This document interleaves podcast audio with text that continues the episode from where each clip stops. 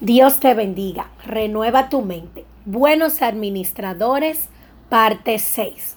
Hoy repetiremos las mismas escrituras del día de ayer en Primera de Pedro 4:10 que habla acerca de ser buenos administradores de la multiforme gracia de Dios y Segunda de Corintios 10 del 3 al 5.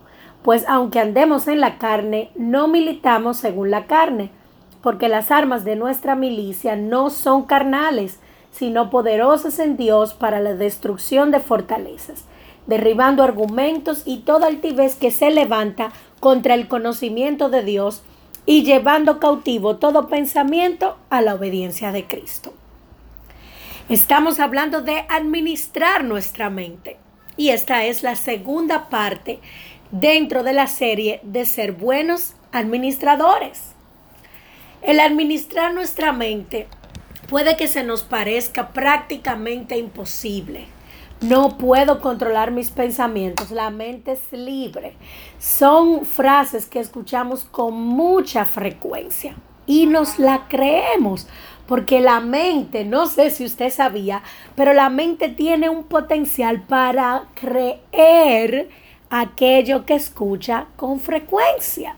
El problema es que como administradores no siempre nos aseguramos que la información que está llegando a nuestra mente sea buena, sea válida y sea verdadera. ¿Dónde puedo yo encontrar la verdad absoluta para mi vida? La guianza, el diseño que tiene Dios para mí en la palabra. La palabra es la herramienta más eficaz para administrar nuestra mente. Y ayer hablábamos de identificar las fortalezas. Recuerde, una fortaleza es una pared muy alta que protege algo o alguien. Son unas paredes que rodean para cuidar la propiedad. Entonces, eh, eh, hay fortalezas en nuestra mente que son para nuestro prejuicio, porque vienen del trauma, vienen de información distorsionada que hemos recibido y que hemos asumido como buena y válida.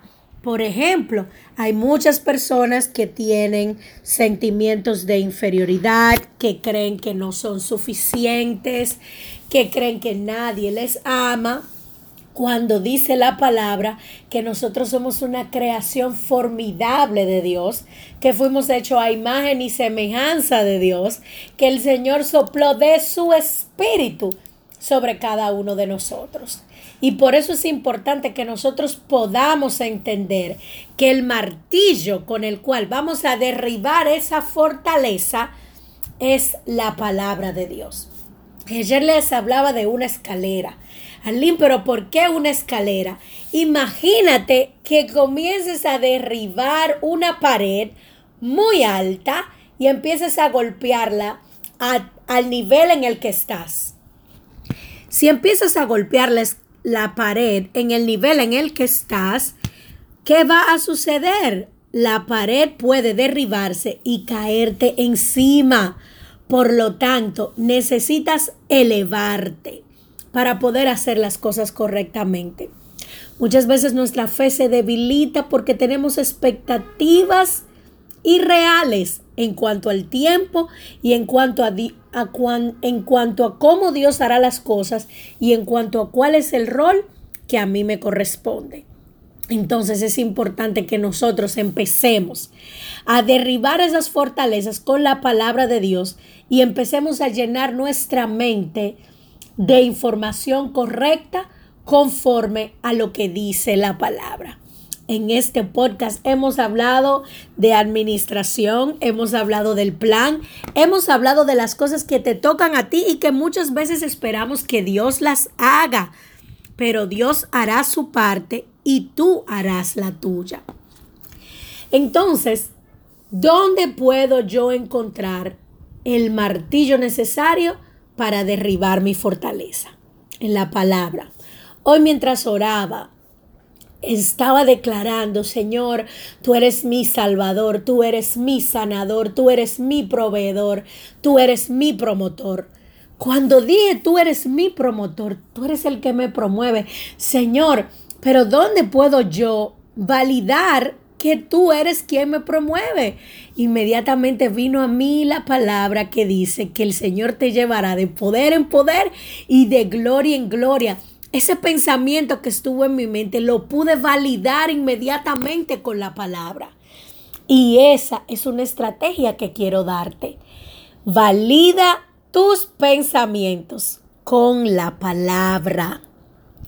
Eso que estás pensando, compáralo a lo que dice la palabra para que puedas comprobar si es cierto o si no lo es.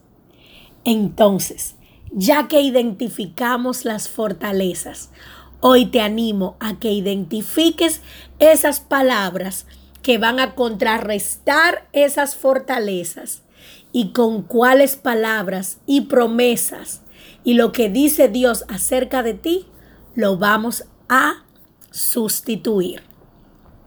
¿Qué te parece? ¿Te animas? Gloria a Dios. Oremos. Padre, en el nombre de Jesús, te pido, Señor, que nos reveles tu palabra para que podamos derribar toda fortaleza y nuestros pensamientos estén en el lugar correcto.